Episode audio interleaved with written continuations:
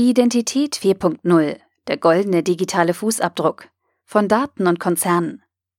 Ein Artikel vom BTC Echo verfasst von Philipp Horch. Wir begeben uns auf die Reise zur Persönlichkeit. Was bedeutet Identität? Wie kommt man von der analogen zur digitalen Identität?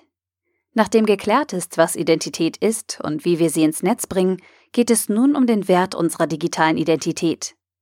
Heute Identität 4.0 der goldene digitale Fußabdruck von Daten und Konzernen.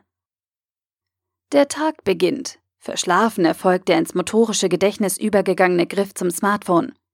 Wecker aus und swipen. Unzählige Benachrichtigungen, viele Neuigkeiten, wenig Inhalte.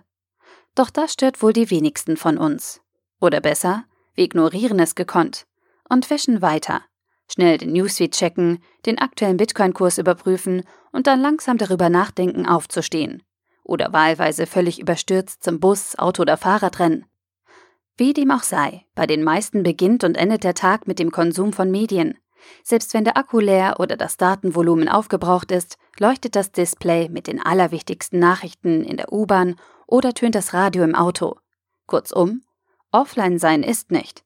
Ob das gut oder schlecht ist, darum soll es hier nicht gehen. Das würde auch sämtliche Rahmen sprengen. Worum es jedoch gehen soll, um die Spur, die wir dabei hinterlassen.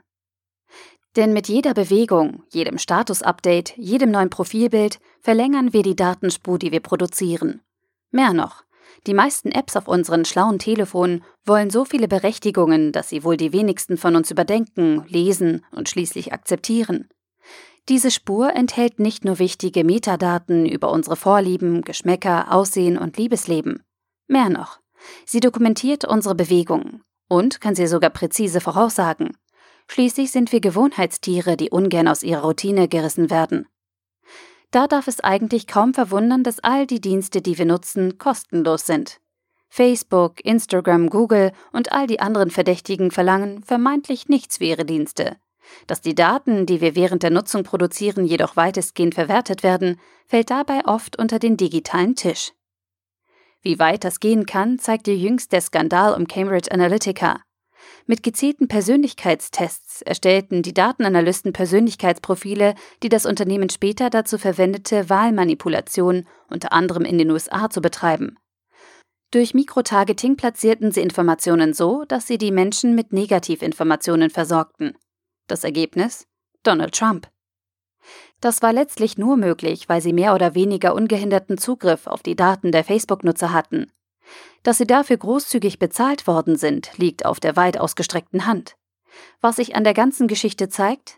Die Datenspur, die wir Tag für Tag erzeugen, ist bares Geld wert. Das kann, sollte, und ja, da kommt der Zeigefinger, muss man sich bewusst machen während man sein Profil updatet und seinen Freunden mitteilt, wo man ist und wie man sich dabei fühlt. Das kann man auch immer mit seinen Freunden teilen. Je mehr darauf aufmerksam werden, umso besser. Beim nächsten Aufstehen, beim nächsten Swipen kann man daher vielleicht nochmal daran denken, was das alles bedeutet, was man da tut. Denn unser digitaler Fußabdruck ist Gold wert. Und dann kann man sich nach Alternativen umschauen. Gibt es die? Kann man vielleicht sogar eine Blockchain-Lösung ins Auge fassen? Wohin mit unserer zersplitterten digitalen Identität?